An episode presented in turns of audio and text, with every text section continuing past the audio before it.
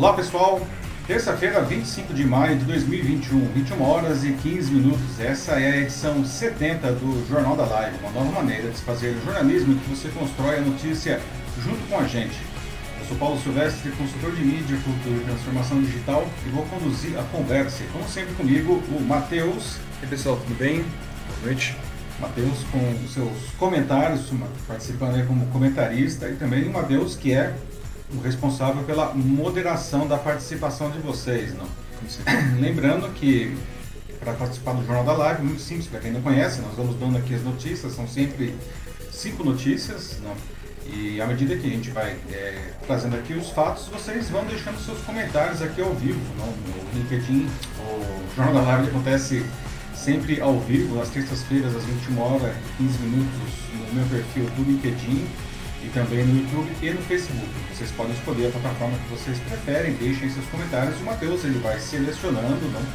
a gente vai tentar sempre né, cobrir o máximo possível dos comentários, às vezes nem sempre é possível, porque tem muita gente falando, né? e a gente vai construindo a notícia junto. Né?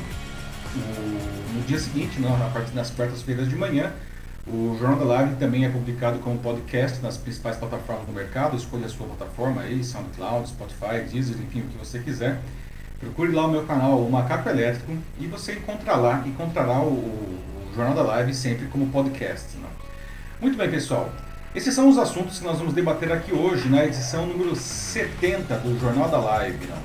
A guerra do voto impresso ganhou um novo capítulo, o TSE, no Tribunal Superior Eleitoral, ele disse que não dá mais tempo para implantar uma, uma, um sistema de voto impresso para a próxima eleição, que já é em 2021, 2022, mesmo que o Congresso aprove isso agora. Não? E esse tema ele é uma obsessão do Bolsonaro que acusa a urna eletrônica de ser pouco confiável. Já o TSE, por sua vez, ele reafirma não, que a urna é mais segura e ela inclusive é auditável em qualquer, é, é, em qualquer etapa do processo, inclusive ela seria mais seguro e mais auditável que um voto impresso. Não? Nunca houve uma fraude comprovada no sistema desde que ela foi lançada em 1996. Então, a pergunta que a gente vai debater aqui para abrir a nossa, a nossa conversa é por que, que o Bolsonaro quer tanto o voto impresso se o sistema eletrônico é reconhecidamente confiável? Na sequência, a gente vai falar de economia né, de criptoeconomia, né, o futuro das criptomoedas, da criptomoeda mais famosa do mundo, o Bitcoin, está derretendo nos últimos dias. Né? Por que, que isso acontece e, afinal de contas, por que, que isso deveria interessar a cada um de nós? Vocês sabem como que funciona o Bitcoin? Na sequência, vamos falar no que o mundo assiste com grande preocupação o recente aumento do conflito entre Israel e Palestina. Como se diz no jornalismo, em qualquer guerra, a primeira vítima é a verdade. E de fato, o acirramento dos combates esquentou a guerra de versões dos dois lados. Como saber o que realmente está acontecendo lá? Você vê uma maneira viável, aliás, de, de acabar com esse conflito entre israelenses e palestinos? Né? Por fim, na quarta, no, no nosso quarto assunto, não, o mercado de livros despencou 8,8% aqui no Brasil no ano passado, em grande parte por conta das consequências da pandemia. Né? E a situação só não foi mais dramática ainda porque as editoras elas estão buscando novos formatos e também novos canais. Né?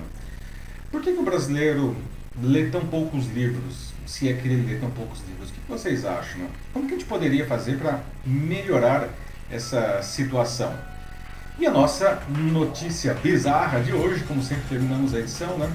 Não sei se vocês sabem, mas hoje é o dia do orgulho nerd, né? Você já comemorou isso com a sua toalha, né? Não está entendendo nada? Então, tudo bem, não tem importância. Fica com a gente que a gente vai explicar tudinho aqui no fim dessa edição.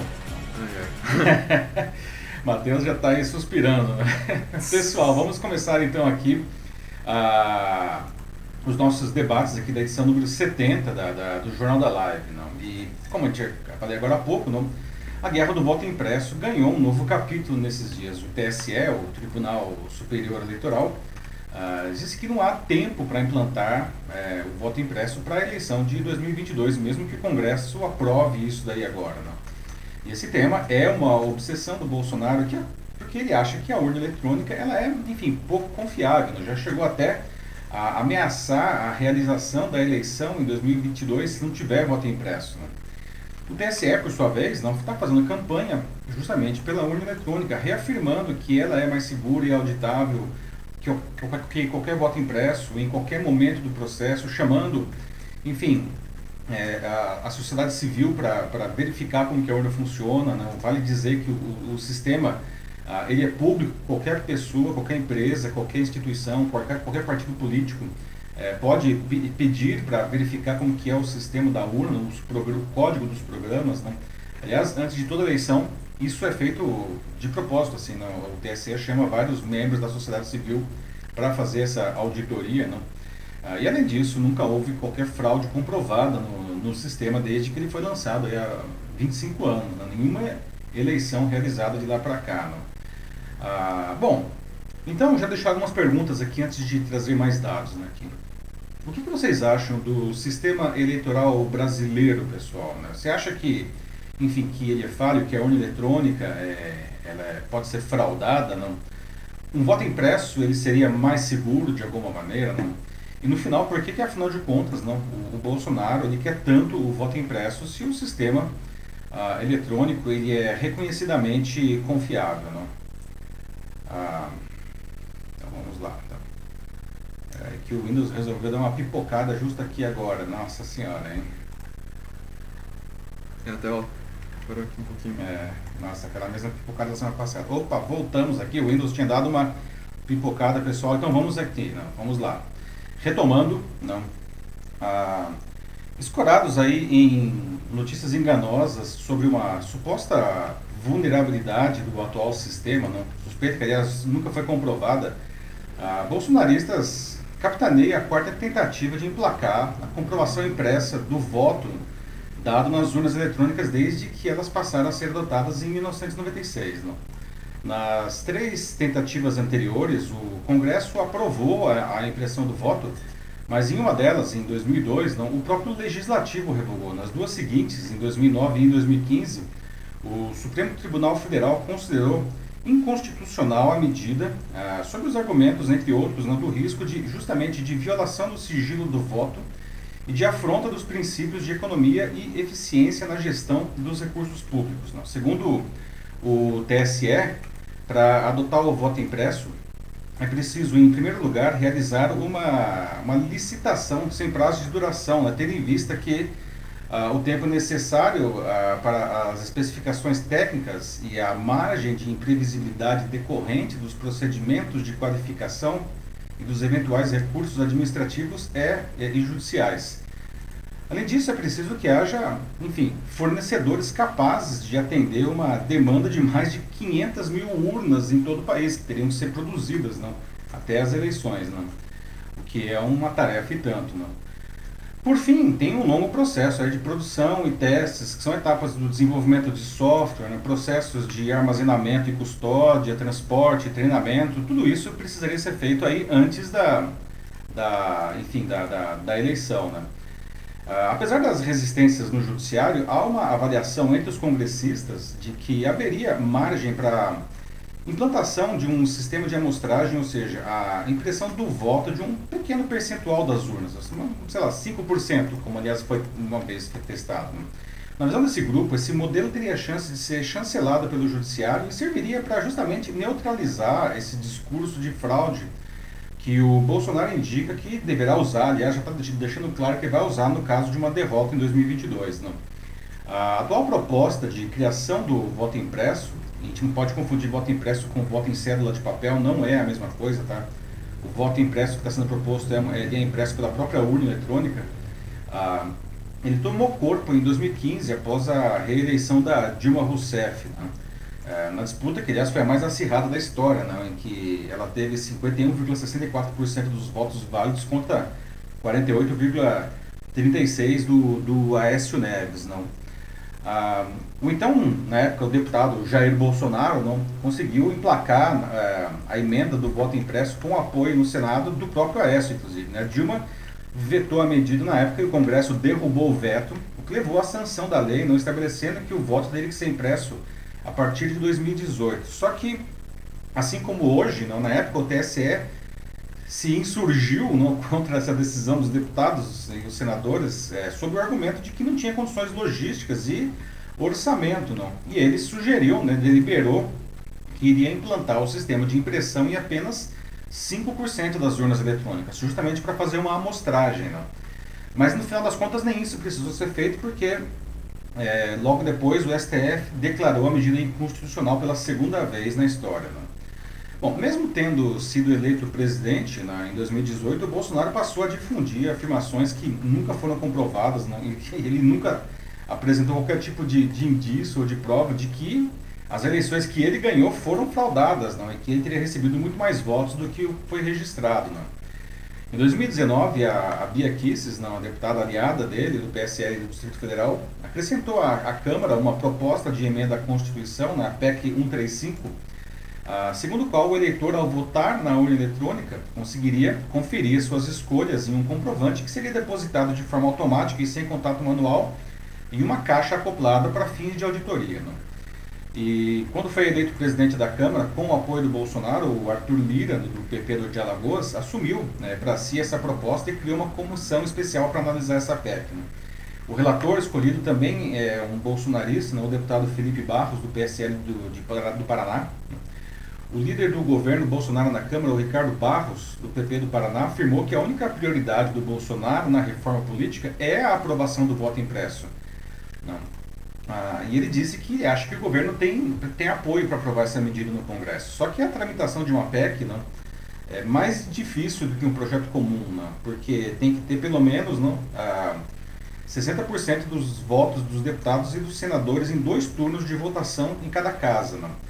Só que os deputados e os senadores, é, que o pessoal a gente vai escutando, não, eles, eles mostram que o cenário está muito diferente disso daí que o Barros está falando. O governo não está com essa bola toda na casa, não. Né? É, haveria inclusive um forte apoio é, dos congressistas para a adoção de um sistema a mais de checagem, né? ou seja, mais ou menos aquilo que o próprio TSE já tinha proposto, se continuaria sendo como é, mas 5% receberia aí uma impressora para fazer justamente uma amostragem. Não? Mas, é, segundo os congressistas, como o, o bolsonarismo está sequestrando aí o, o, esse debate, não está politizando demais, os próprios congressistas estão meio que querendo não debater mais isso. Não?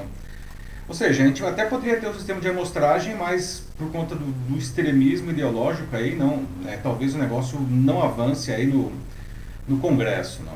Então resta saber por que, que o Bolsonaro insiste tanto nisso daí, como se a eleição dependesse disso. Não. Lembrando que o Brasil tem aquele que provavelmente é o sistema eleitoral mais moderno do mundo, como aliás várias coisas né, do, do, nosso governo eletrônico, vale dizer, por exemplo, a declaração do imposto de renda, que é, funciona incrivelmente bem. Não.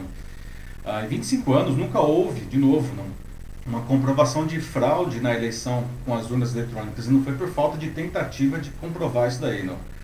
Mas o Bolsonaro segue incansável nessa campanha né, contra as urnas eletrônicas, a despeito dos números atestados de que o sistema é confiável. Né? Há duas semanas, inclusive, o Bolsonaro disse que o Brasil é uma republiqueta, palavras dele, né, por conta da, da urna eletrônica. Né? E com todas as letras, ele está ameaçando tumultuar a própria realização das eleições. Né? A gente precisa entender que a inclusão de. Isso é uma coisa muito importante, gente a inclusão dos votos impressos, não, que são muito, muito mais facilmente fraudáveis, não, incluiria aí um fator de insegurança jurídica, no caso de diferenças entre o resultado impresso e o, os relatórios da urna é, eletrônica. Não. Ah, em outras palavras, a, a inclusão da, de uma comprovação impressa, não, que pode ser muito fraudada, não aumentaria o risco de, de uma contestação indefinidamente dos resultados, não, ah, o, o, que é justamente é, uma fraude, não, mais ou menos o que, diga de passagem, o Trump tentou fazer nos Estados Unidos sem sucesso. Né? Então esse gesto aí temerário do Bolsonaro não serve para... Ele está praticamente cantando a bola do que ele quer fazer em 2022. Não? Na hipótese de uma derrota que, que antes parecia improvável e agora parece provável, está é, tá claro que ele não vai aceitar o desfecho, né? mesmo que tenha voto impresso. Não? Então, agora sim, falei bastante, quero ouvir de vocês. Não? O que, que vocês acham disso daí tudo, pessoal? O governo deve continuar insistindo nessa história de voto impresso ou tem pautas aí muito mais importantes e urgentes para o país, não? E aí, Matheus, como estamos aí? É, se tem pautas mais importantes urgentes aqui pro país, é a pergunta que não quer calar mesmo, né? Faz tempo já. Mas vamos lá. Uh, então, aqui só para explicar um pouco a situação do, da live, né? O LinkedIn parece que está indo e voltando. Oh, é, mas vamos, vamos continuar, assim, porque tem um pessoal que está aqui escrevendo ainda. E eu consegui salvar um comentário aqui já para Aham. o debate. Eu vou abrir então com um comentário da Eduarda Esmilari, em que ela diz que desde o ensino médio não conseguimos pegar o hábito da leitura. Isso porque acha que desenvolver um hábito é logo colocar um clássico com normas cultas e no início da aprendizagem básica. E, de fato, quando você faz com que a sua população leia cada vez menos e menos, é, menos elas desenvolvem o senso crítico, né? Menos elas param para, de fato, analisar as coisas, menos elas conhecem do, do mundo ao redor delas. O livro é extremamente importante para isso, pode ser um portal, assim, para várias mas isso daí já é um, um, um né, pro, pro próximo pro assunto aí, o quarto assunto, né, do livro, né, no caso. É, sim, acho que ela tá Aham. da escalada, mas, enfim, acho que ainda dá ok, pra não, tá colocar um pouco É, o aqui mesmo. LinkedIn aí, ele está, parece que pipocando, né? É. Precisa avisar o pessoal aí que se tiver ruim para migrar aí pro, Algumas YouTube pessoas estão Facebook. estão aumentando, enfim. acho que tá uma coisa variando assim por conexão. Por exemplo, a Certo. Tânia Mara disse que tá ótimo, então obrigado, Então Tânia. vamos em frente. Vamos em frente. Ó, então agora eu vou pro YouTube, já tenho aqui alguns comentários, alguns vários. Aham.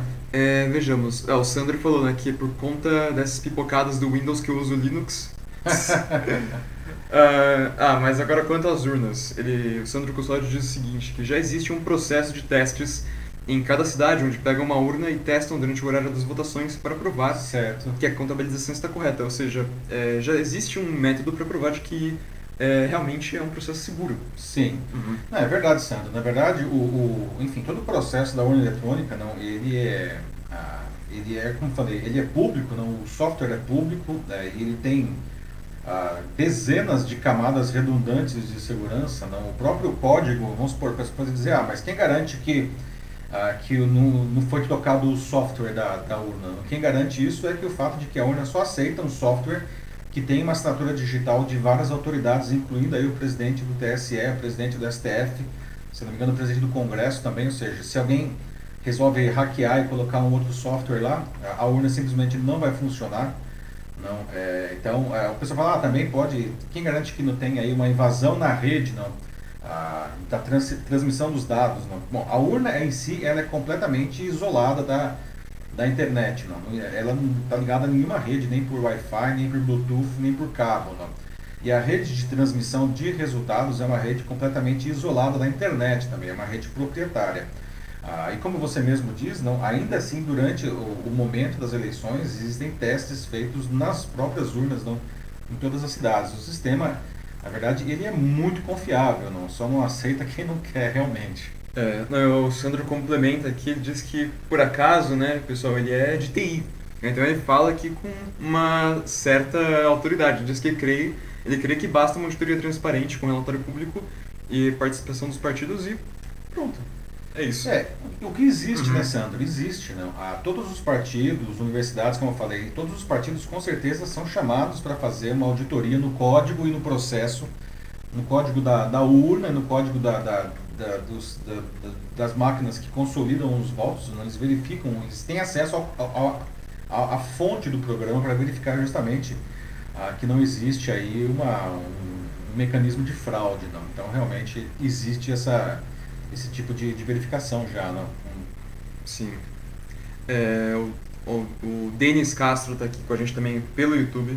Ele diz que sim, é, temos sim problemas mais sérios que a gente deveria estar tratando. Exemplo, se tivesse mais vacinas, nós poderíamos salvar mais pessoas. Ele disse que sentiu na pele é, isso hoje, onde mesmo ele, foi, ele acabou sendo vacinado pela a primeira dose. É, senti na pele hoje.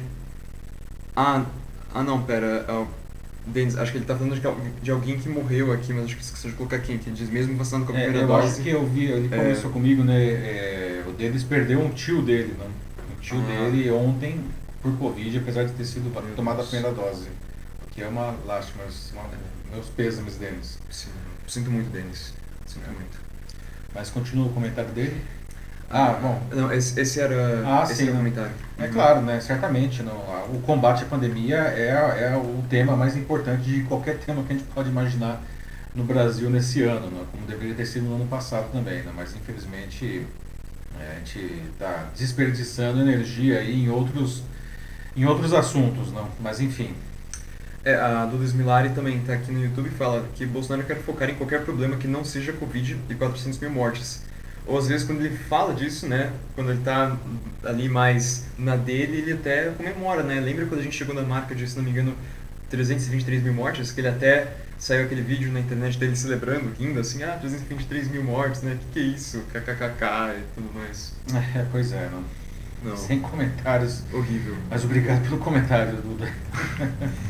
Ah, olha, é, é, assim, realmente uma situação aqui muito dramática. A Maria Angela de Camargo fala que é o medo de todo usurpador, né? Então é isso que está levando o Bolsonaro a, a puxar isso para frente, esse esse tipo né, de, de eleição, né, tipo, impressa o mais rápido possível, medo de ter o trono dele usurpado, e nem seria usurpado, né, porque Seria- para início de conversa ele nem é um rei, É, bem longe disso, inclusive. É, é pois é, né, Maria Ângela, né? O, é, como eu falei, não, ele está cantando a, bola, não, com todas as letras mesmo, não, que é assustador, não. É, não é, nossa, uma intriga, não, ele, ele está dizendo aí o que, que ele vai fazer, não. E, não obstante, ele continua dizendo, não. É, vamos verificar, né, vamos verificar daqui a dois anos, né, um ano e meio, na verdade, o que, que vai acontecer, não. a Tânia Mara, que está aqui no LinkedIn, ela comenta de que extinguir o voto eletrônico seria um retrocesso de fato, que concordando com tudo que a gente encontrou nos comentários até agora. É. Uhum. Pois é, né, Tânia? né, O, o Brasil certamente é, é um país, pelo menos da uma considerado entre os que são considerados grandes democracias e grande eu quero dizer no tamanho mesmo, na quantidade de, de eleitores, não, que de longe não é o que consegue é, é, dar os resultados da sua eleição mais rapidamente. Não haja visto aí o, o espetáculo patético que aconteceu na última eleição americana, não? Que o, além do, do voto normalmente demorar vários dias para ser computado, não? por conta aí da, da insistência do Trump em não aceitar a derrota, não? o mundo inteiro né, ficou em estado de suspensão aí para saber qual seria o novo presidente dos Estados Unidos, já que isso é uma coisa que, a, queiramos ou não, afeta o mundo inteiro. Não? Aí no final das contas acabou saindo o que tinha saído na primeira, no primeiro resultado. né? Trump estava só querendo embolar o meio de campo e tentar fazer uma mágica jurídica aí, né? É, não deu certo. Não deu certo, né? Depois tivemos inclusive aqueles, aquela, aquele espetáculo grotesco, não? Da invasão do, do Capitólio pelos apoiadores É. do Trump na tentativa de impedir, não, que o que, eh, enfim, que, que, que a eleição do, do Biden fosse confirmada, não? Que foi um negócio absurdo, principalmente no país que se considera a maior democracia do mundo, né? É, não, assim, né, se dizem que encerrar algumas coisas com uma chave de ouro é o, algo super bom, né, excelente, não sei qual seria o oposto para isso, mas seja lá qual seria o termo, é o que aconteceu com o Trump lá nos Estados Unidos. Pois com é. O governo dele. Então esperamos, esperemos não, que não tenhamos alguma coisa semelhante aqui no Brasil em 2022. Não vale dizer que as instituições democráticas dos Estados Unidos são muito mais desenvolvidas, não, e existe um sistema de controle muito mais desenvolvido que o nosso, não, que torna a situação ainda mais dramática para a gente aqui, não. Vamos ver, vamos ver. É por isso que a gente não pode dar margem para esse tipo de coisa, né, gente? A gente tem que realmente evitar as fraudes, não incluir aí elementos que possam ser fraudados, não. É, da margem, como inclusive essa palavra você falou, né? Lembrei aqui de um comentário do Sandro Custódio, um outro que ele falou aqui, que disse que a impressão por amostragem ela é factível sim, né? Mas concorda que nesse caso devemos negar para não dar margem para os negacionistas. E é, o- é o que tá, tá- é o que está acontecendo agora mesmo, assim, é o que a gente tem É. que fazer. Infelizmente. É, pois assim. é, Situação- país dividido. país dividido, não, a gente está vendo aí, não, é, não está tão dividido quanto os Estados Unidos, em que lá estava metade metade, não, aqui as coisas não estão é, tão favoráveis assim ao Bolsonaro, não, aliás a gente viu aí na semana passada, inclusive a gente abriu aqui a edição do, é, do Jornal da Live, não, com a última pesquisa do Datafolha que dava 41% para o Lula, 23% para o Bolsonaro, que aliás gerou um debate acalorado aqui, não, Sim, quem viu mas, lembra. De É. qualquer forma, não mesmo as outras pesquisas, não para campanha, mas enfim, para de aprovação do governo mesmo, não, o Bolsonaro ele nunca conseguiu ir além aí de 30% de aprovação, né? Então a situação dele não está tão tranquila quanto estava do Trump lá nos Estados Unidos, né? Uh, um último comentário antes de continuar. Ok. A Ana Lu Souza Machado escreveu aqui que, para ela, é, ele está articulando, incitar o povo, pouco a pouco, polarizando temas absurdos. Bom, ele certamente tem uma base de apoio que, por mais que ela esteja, né, segundo pesquisas, uh, aparentemente ficando cada vez menor, uh, ainda é um tanto numerosa e são extremamente fiéis é, ao Bolsonaro. Vale lembrar, recentemente aconteceu nesse fim de semana lá no Rio de Janeiro, aquela uh, motociada a favor do presidente. Né? Exatamente. Não, assim, a base do Bolsonaro, não, as pessoas que ainda apoiam o Bolsonaro são ah, bastante fiéis. Não, ah, e, e, esse pessoal, que tudo indica, vai ficar com ele até o fim. Né? Então, ele tem aí uma base firme aí de, de eleitores, aí de enfim, 20% da, da população apoia. Não? A questão é saber se isso é suficiente para se ele se eleger ou não. Né? Haja visto, inclusive, que agora que ele tem um, um um opositor aí que apareceu de repente, não entre aspas, aí, que é o Lula que bagunçou completamente aí os planos de não só do Bolsonaro, mas de todos os outros candidatos, como a gente viu no, no debate aqui da semana passada. Não? Pois é. Muito bem. Vamos para o próximo assunto? Vamos. Vamos lá, pessoal. Agora vamos falar de Bitcoin, a criptomoeda mais famosa de todas. Não? Ah, e que viu seu valor despencar nos últimos dias. Não? O Bitcoin derreteu. Não? Veja só, na moeda virtual que chegou a valer 64 mil dólares em abril, um Bitcoin, um Bitcoin valia 64 mil dólares em abril, não?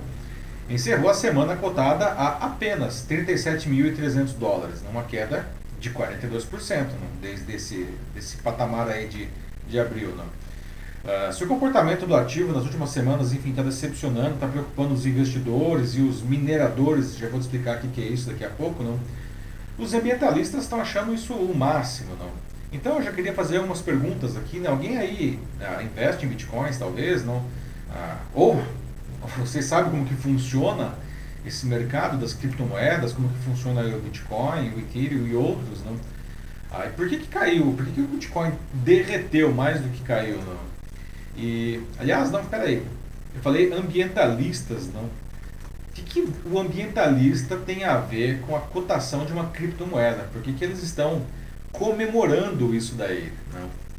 Bom, pessoal, é, há alguns anos o Bitcoin é, e uma grande parte das criptomoedas né, passaram a ser apontadas como os vilões do meio ambiente. Veja só, a novidade das moedas ganhou os holofotes nos últimos dias após o bilionário Elon Musk, né, queridinha aí de muita gente, não afirmar que a sua montadora de veículos elétricos, a Tesla, não aceitaria mais bitcoins como forma de pagamento devido ao potencial danoso da moeda. E olha que no começo do ano a Tesla anunciou ter investido um bilhão e meio de dólares em Bitcoin, que aliás na época aumentou muito o preço, o preço do ativo. Né?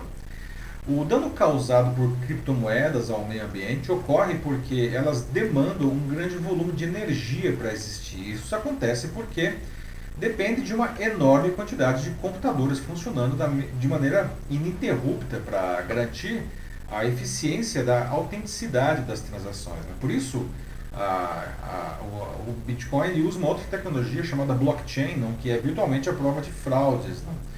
Um indicador desenvolvido pela Universidade de Cambridge, no Reino Unido, ele aponta que o Bitcoin sozinho consome um volume de energia semelhante a, acredite se quiser, pessoal, só o Bitcoin sozinho consome a mesma energia que a Suécia inteira ou a Argentina. Não. A produção de bitcoins é feita por supercomputadores que realizam cálculos matemáticos de alta complexidade, não, em milésimos de segundos. E esses computadores estão ligados numa espécie de rede paralela da internet. Não. Tudo isso foi desenvolvido em 2009 por um programador anônimo de computação, não, e ele estabeleceu que a cada 10 minutos o software de Bitcoin ele lança, ele cria não, uma equação matemática super complicada, não, e, e ele lança isso daí para que esses computadores da rede tentem desvendar primeiro essa fórmula. E quem consegue ganha né, 6,25 bitcoins. Parece pouco, mas não é. Não. É, hoje isso representaria 1,2 milhão de reais. E é isso que se chama de mineração de Bitcoin. Só que aí, pelo, por esse alto valor, não existe um baita de um incentivo para adicionar mais computadores nessa rede. Não.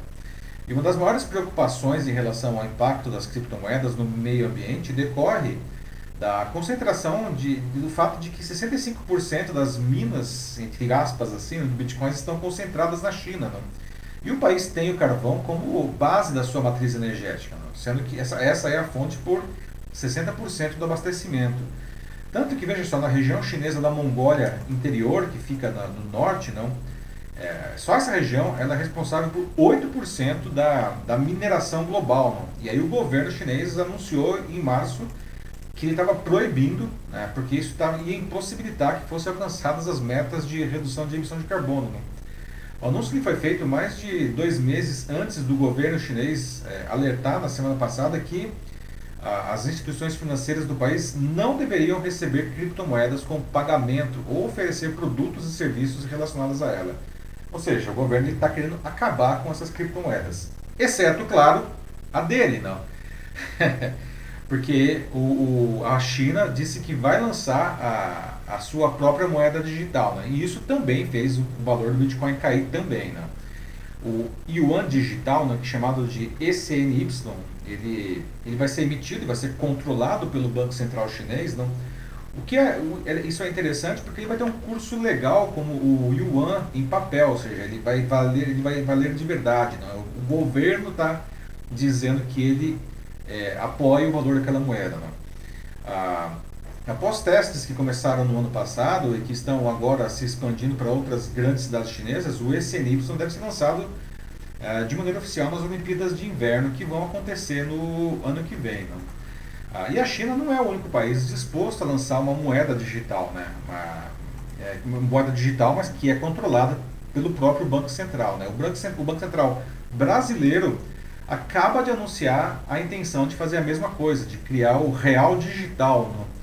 Ah, e diferentemente do Bitcoin, não, todas essas moedas digitais que funcionam como dinheiro oficial, não, equivalentes ao papel moeda eh, e reservas, reservas, sei lá, em ouro, por exemplo, não, eles têm o mesmo valor e as mesmas regras de emissão das moedas locais. Não? Ou seja, elas são garantidas e elas são governadas não, pelas autoridades monetárias e regulatórias do próprio governo. Não?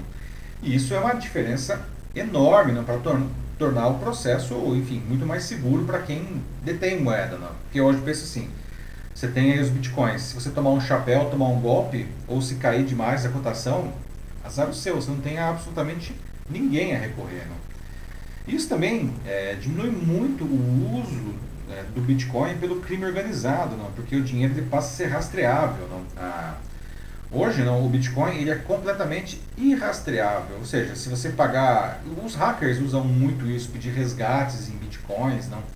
Então se você paga alguma coisa em Bitcoin, não, ah, você nem sabe quem é que está recebendo aquilo, não. E essa pessoa, ela pode resgatar o, o Bitcoin como uma moeda real, digamos como dólar, não, em qualquer lugar do mundo, não, de maneira totalmente anônima, não. Então, é, é mais ou menos isso. espero, não sei se conseguiram entender. Ficou claro aí, pessoal? Não? É, o Bitcoin, não, é, é, por que, que, o Bitcoin faz tanto sucesso? Justamente porque ele é irrastreável não? Ah, e ele tem uma altíssima liquidez, ou seja, é fácil você trocar Bitcoin por qualquer coisa. Não? Então, por exemplo, uh, o Elon Musk lá quer comprar um Tesla, não? você podia, pagava direto em Bitcoins. Não? Então isso aumentava ainda mais a liquidez da moeda. Quando ele fala não aceito mais, não é um lugar a menos para o cara gastar o Bitcoin dele, se ele quiser comprar em Bitcoins. Não.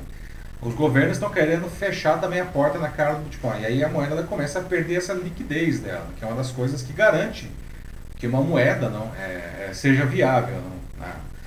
Bom, mas o Bitcoin não morreu, tá? É, é, ainda pode ser um, um ótimo negócio, né? Está em, tá em baixa agora, né? De repente ele vai subir de novo, né? Quem aí aposta, não? Quem é pretende investir ou já investe, aliás, em Bitcoin, não? Nesse caso, pelo menos, não certifique-se de que você está escolhendo uma corretora confiável para evitar cair em golpes, como aliás a gente já viu aqui no Brasil mesmo, vários casos, casos aí no que o sujeito investe em Bitcoin e a corretora, entre aspas, não, que não tem nenhum, né, ela também não é controlada por, pelo pelo, pelo a Comissão de Valores Imobiliários aqui, ela desaparece e, e, e o seu dinheiro real vira virtual de verdade, não. Mas e aí, o que, vocês acham disso? E essa pegada da, da e essa coisa do, da pegada de, de, de, carbono? Você acha que isso daí é uma coisa válida para justificar que essas criptomoedas deixem de existir? O que, o pessoal está dizendo aí, Matheus? Olha, é, realmente hum, a maioria aqui pelo menos não parece estar muito é, incentivado, animado a, a, investir numa, nas bitcoins, nas criptomoedas. E acho que isso explica né, que ainda é um mercado que é um, de investimento relativamente novo, né? E acho que não tem uh, instruções suficientes para as pessoas. É, é, pouca gente pouca conhece. Gente conhece, pouca gente sabe né? como é um, é funciona e... A pessoa sabe investir, poupança, CDB, né? Bitcoin, o negócio fica bem mais complicado. Mas continua, te interromper. É, não, e com as histórias que tem, né? Tipo, das histórias de terror, né? Das pessoas que tentam investir, que dá errado, que às vezes acaba sendo bastante nos seus fantásticos da vida, né? É, acaba afastando um pouco pessoal, né? Como você tem aqui comentários como da, é, da Tânia Mara, que ela diz que ainda não acredita em moeda digital. A Ana Luz Souza Machado diz que não faz ideia de como funciona isso. O Sandro Custódio diz que nunca se arriscou. E ele traz aqui uma história é, pra gente, que ele fala que lá no Paraguai, com energia barata, né, eles têm fazendas de bitcoins baseadas em placas de vídeo montadas em prateleiras bem comuns. E o calor nesses galpões é insuportável, é, tal gasto de energia. Olha só, interessante então, essa história aí, é. Sandro. Mas e outra coisa que você está falando aí, Matheus, o pessoal não entende como funciona isso não, e, e, é engraçado porque, como eu falei, o, ele é uma moeda virtual e está atrelado a uma outra tecnologia que é o blockchain, não? Sim. que é uma tecnologia de criptografia, tudo para garantir a, a, a, a enfim, a, autenticidade daquilo. E tem um caso aí que ficou muito famoso aí, né?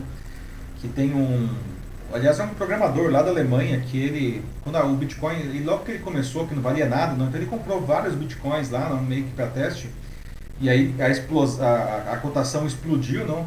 E o cara teria hoje uma carteira, se não me engano, avaliada em 30 milhões de dólares. 30 milhões Caraca. de dólares. Só que ele perdeu a senha, a chave do blockchain. Em outras palavras, é como se ele com 30 milhões de dólares lá dentro que ele não consegue abrir. E o cara não consegue lembrar a senha de jeito nenhum, não.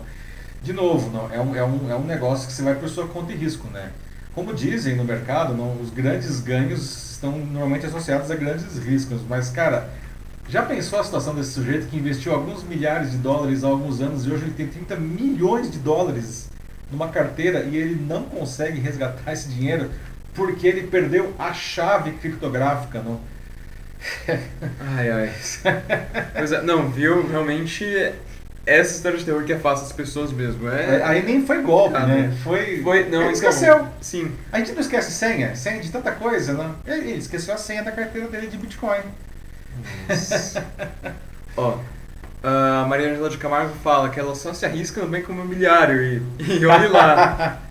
E ela fala, complementa, diz que uh, ela acha que a questão ambiental, uh, na realidade, não comove muito, que o Musk trouxe né, no uhum. debate. E o grande problema é, de fato, o, o, risco, que as pessoas acabam se afastando disso, se assustam com o risco. Ah, sim, né? Uhum. Ah, é verdade, Maria Ângela, não. É, o risco é, é um negócio, bom, as pessoas é, desconhecem o funcionamento, não é uma coisa trivial. Tentei explicar aqui brevemente, o tempo realmente é curto, não? Explicar esse negócio em 3 minutos, 5 minutos é desafiante, não? Mas é difícil mesmo de entender, não? E o cidadão, ele não sabe nem o que é CDB, não? Imagina falar Bitcoin para ele, não? não sabe diferenciar renda fixa de renda variável, não? não aplicar na bolsa já é praticamente uma aventura, não? É. Que é um negócio garantido aí, não, enfim, garantido entre aspas, né? você pode perder dinheiro, mas enfim, existe aí uma, uma organização, tem a CVM em cima, tudo, não? As pessoas não, não conseguem, não sabem nem como aplicar na bolsa, imagina no Bitcoin, não. Mas o dinheirinho de banco imobiliário é bom aí também, gostei da... eu não sei, dá pra... Eu, eu gostava de sacanear o banco imobiliário quando eu jogava, assim, eu, eu, eu fazia empréstimo a juros, não tem um... Tinha um pequeno agiota da, da da estrela dentro de mim né, quando eu jogava Banco Imobiliário. oh, falando em dinheiro, esses exemplos lúdicos ainda, né? Eu tenho o Denis Castro e fala. É, o que, que o tio Patinhas diria sobre essa moeda? Ah, pois é, excelente pergunta, né, o, o Denis? Será que o tio Patinhas ele investiria uh, em Bitcoin? Nossa, ele nem precisa. É. Nem precisa daquela riqueza Pois é, não, é, é, segundo aí não, os, os relatórios de personagens de ficção mais ricos, o Tio Patinhas é o mais rico de todos, né? Se não me engano, sim. É, o mais rico de todos, depois é o Bruce Wayne, né? Depois o. Ou, ou, o, dra Stark. ou o dragão do Ah, Hobbit não. também. Tem o Smaug lá, né? É o dragão do Hobbit lá tesouros. dos Anéis, é verdade. Ho- Hoje é dia do nerd, então acho que tudo bem de fazer as referências É, a aqui. gente vai fazer referências nerds aí, vocês que, que tiver aí, os nerds de plantão aí, ou enfim, Denis, a Maria Ângela, quem mais tiver aí, pode trazer as referências nerds, que hoje é dia do orgulho nerd, né? Mas é o Smaug, né, que aí é o... É, É, porque ele fica sentado no O dragão lá, Anéis, né? Então, que é também aquilo. é, eu queria saber se o Tio Patinhas ele colocaria a moedinha número um dele como investimento em Bitcoin, né? Essa aí eu queria ver. Ah, é, mais comentários aí, como estamos? Ah, não, podemos seguir em frente. Né? O LinkedIn voltou, aliás, aí, Márcio? Ah, então, eu tenho a Natasha, que entrou aqui no YouTube e veio do, do LinkedIn, do disse que não está funcionando. Ah, esse Eu LinkedIn, viu? Acho que a Tânia ainda tá lá, mas pra maioria, grande maioria, não, não tá pegando mesmo, infelizmente. Hoje tá, É. tá um dia ruim pro LinkedIn. Teremos que. Eu vou fazer como faço em, em algumas outras ocasiões com o LinkedIn pipoca, assim. É, depois eu vou pegar, enfim, é, o VT aqui da nossa, nossa conversa e eu vou subir né, no LinkedIn para que, enfim, pelo menos fique disponível um vídeo sem ficar pipocando lá, né? Mas, enfim, seguimos, seguimos, segue o jogo, né? Vamos lá. Bom, nosso terceiro assunto, pessoal, vamos falar sobre um assunto bastante delicado aqui e sério, sobre o recente aumento do conflito entre Israel e Palestina que o mundo assiste meio que sem saber o que fazer. Não é? Como se diz no jornalismo, não, em qualquer guerra, a primeira vítima é a verdade. Não? Ah, de fato, o acirramento dos combates esquentou a guerra ah, de versões dos dois lados. Como saber que, o que realmente acontece lá? Você, enfim, tem interesse, você acompanha esse conflito, que é um conflito histórico, não? não? Sabe por que, que ele existe? Sabe por que, que isso está acontecendo agora, de novo, essa nova onda ah, de, eh, enfim, de, de, de agressões mútuas lá, não? O que, que gerou isso daí, não?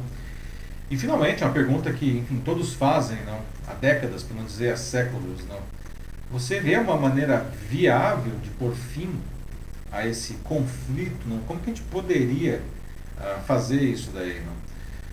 Bom, após semanas aí de escaladas de tensões seguidas agora de um cessar-fogo, essa é a mais grave crise envolvendo israelenses e palestinos desde 2014. Não? O mundo acompanha essa, as explosões aí não, do- dos foguetes lançados pelo Hamas contra diversas cidades israelenses não, e dos bombardeios aéreos e da artilharia das forças de defesa israelenses na faixa de Gaza. Não? As vítimas civis já podem ser contadas na casa das centenas? Dos dois- principalmente do lado palestino, mas também do lado israelense. Não? Além das ações no campo militar, a disputa pela conquista de apoio, simpatias ou aliados é travada pelos dois lados. Afinal de contas, é importante não? contar com apoio internacional.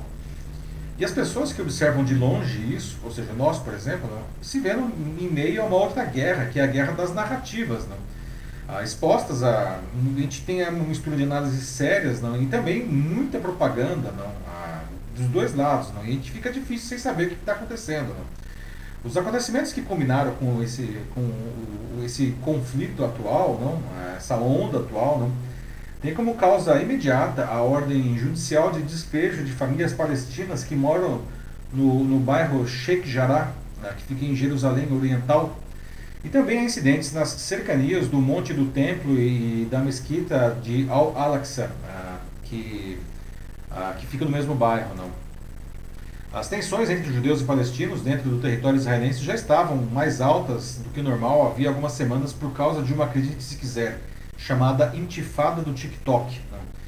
Isso se refere a vídeos com jovens israelenses árabes agredindo jovens israelenses judeus ortodoxos que viralizaram no TikTok. Né? Esses conflitos, veja, são conflitos internos entre cidadãos de Israel, né? que eles se, se intensificaram né? Ah, e se verificaram em diversas cidades ao longo da semana. Né? É, isso é pouco comum, né? o conflito entre os próprios cidadãos de Israel. Ah, e não ocorrem com essa intensidade é, marcante em outros momentos desse conflito entre israelenses e palestinos. Para complicar ainda mais, não, o calendário desse ano aproximou duas datas móveis importantes para muçulmanos e para judeus. Não? No dia 8 de maio, os islâmicos comemoraram o início da revelação do Alcorão pelo anjo Gabriel a Maomé, que é a chamada Noite do Poder, não? que é, não só é a mais importante data do Ramadã, mas de todo o calendário da fé islâmica. E do seu lado, os judeus se preparavam para comemorar o dia de Jerusalém no dia 10, dois dias depois, data em que eles rememoram o que consideram ser a reunificação da cidade com a conquista da porção oriental de Jerusalém na Guerra dos Seis Dias de 1967. Daí, os grupos se encontraram num, lugar que é sagrado para os dois, não? em Jerusalém Oriental, e o confronto foi inevitável. Não? Ah, os ânimos acirrados pela série de acontecimentos recentes acabaram em violentos confrontos entre policiais israelenses e palestinos nas cercanias do Monte do Templo e da Mesquita Sagrada de Al-Aqsa, é, o que enfureceu os muçulmanos israelenses e os palestinos. Não? Assim, nessa segunda, não, é, na verdade um dia 10, não, segunda passada, o Hamas emitiu um ultimato aos israelenses informando que caso a polícia não se retirasse dali, não, e do bairro de Sheikh Jarrah, não, é, até as 18 horas daquele dia eles iam agir em represália e adivinha só, né, os israelenses não retiraram a polícia e os palestinos começaram a disparar a seus foguetes. Não. Os conflitos entre os israelenses e os Estados Árabes, no que já o levaram, aliás, à guerra em quatro oportunidades, tinham diminuído nos últimos quatro anos, até mesmo com a celebração no ano passado dos chamados Acordos de Abraão né, entre Israel, Emirados Árabes Unidos e o Bahrein, né, que se uniram, aliás, ao Egito e à Jordânia, é, como os países árabes que agora mantêm relações normais com Israel. Né. Entretanto, como essa crise é, mais uma vez comprova, não, as relações entre israelenses e palestinos, eles, eles não avançam, não, eles não conseguem avançar. E a hostilidade mútua tem raízes profundas, né, que são alimentadas com mais virulência, pelo menos desde o fim da Segunda Guerra Mundial. Não? Ah, por conta dessas crises intermitentes, não? que são, tem natureza territorial, tem natureza religiosa, étnica, ou, enfim, tudo isso misturado. Não? E, no fundo, o que está em jogo aí, não tanto para israelenses como para os palestinos, é a identidade nacional deles, né? o direito de existir como povo, como nação, né? e, e só que aí tá, né? eles dividem o mesmo território. É, situação aí, né? Você quer falar, Matheus? Não, não, pode, pode continuar, depois eu é. complemento. Né? Então, é, é, é, o fato né, que esse conflito exige, é, ele precisa construir um ambiente de confiança mútua para ter paz não? Ah, e uma solução definitiva. Mas, enfim, parece que esse não é o objetivo, não, pelo menos não em curto prazo, não ser alcançada aí por, por nenhum dos dois lados. É, e daí vem um tema que aparece a toda hora, não. a gente tem que trazer aqui para o debate também. Não. A pessoa fala, mas Israel tem direito de se defender. E eu, eu acho isso legítimo. Né? Mas, aí que está, o outro lado, né, lado dos palestinos, poderia usar o mesmo argumento. Não. Afinal, a defesa não, implica em saber quem realizou a primeira agressão, né, e não é necessariamente uma agressão militar, isso precisa ficar claro. Não. E de uma maneira geral, aqui no Brasil, a gente costuma ouvir muito apenas um lado do conflito, porque a gente não tem repórter brasileiro lá no local para fazer a nossa cobertura. A gente depende muito da mídia estrangeira ocidental, que tradicionalmente é, é mais favorável a Israel. Né? E veja, de novo, eu não estou dizendo que Israel não tenha direito de se defender, não é nada disso. Não. A questão é, é, que os dois lados podem argumentar isso. Não. Os palestinos podem dizer, mas nós estamos nos defendendo também. Não. Ah, quem atacou primeiro e depois retaliou? E depois que gerou outra retaliação? E depois outra? E depois outra? E outra? E outra? Não? Pra gente responder isso, a gente ia ter que voltar, sei lá, uns dois mil anos para descobrir quem foi que atacou primeiro. Não? Então, outra coisa que também a gente precisa dizer, não, é, é, tem o Hamas, não, que é um grupo que ele é, ele é apresentado como um grupo terrorista, não, porque, enfim, ele acaba usando, de certa forma, não, métodos de terror, quando ele joga os foguetes lá aleatoriamente, isso é um método de terror. Não? Ah, mas o pessoal fala, mas isso aí é legítimo. Então, o que vocês acham? Isso aí é legítimo, não é legítimo? Eles são terroristas? Não? Como parar isso daí, gente? Vocês percebem que existe aí uma intolerância mútua? Não? De novo, a história da intolerância, não? Até quando que a gente vai ver eh, os povos se matando, não? O que a gente faz aí para para resolver isso, não? E aí, Matheus, comentários? Sim, temos temos alguns comentários já, né? Uhum. Só queria antes dar um complemento rápido meu aqui, porque é, esse é um assunto que significa bastante para mim, porque recentemente eu tive, é, ontem para ser mais específico, a oportunidade de entrevistar um refugiado palestino que já está aqui no Brasil há quase seis anos. E ele pode me contar um pouco né, da, da história dele e do ponto de vista dele sobre esses conflitos, que é, é algo muito, muito bom, né? Porque não é todo dia que a gente pode escutar, né? Tipo, diretamente de quem é de lá. Veio de lá, né? É, que veio de lá, né? Como se enxerga esse tipo de, de coisa, essa, essa luta. E até como tem alguns comentários falando aqui já, né? Como Ana Souza Machado, que diz assim que infelizmente essa guerra é, vai acabar só quando um povo dizimar o outro e pelo que ele me contou, é, parece que é isso mesmo, né? Eles, é, oficialmente, eles estão nessa guerra há 73 anos, desde 1948, com a criação do Estado de Israel pelas Nações Unidas. É, desde então eles estão nessa, nessa briga, né?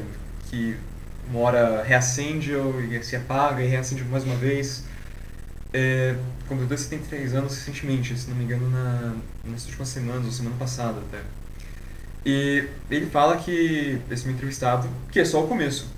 A guerra só começou e, e é algo que ele simplesmente não enxerga nem o final, assim, não vê nenhum fim para isso. Ele veio para cá, assim, por conta da guerra, porque ele não gosta de guerra, mas se ele vai voltar ou não, ele não, ele não sabe quando, nem como, é, porque é uma situação muito desoladora, assim, que não tem nenhum tipo de opção.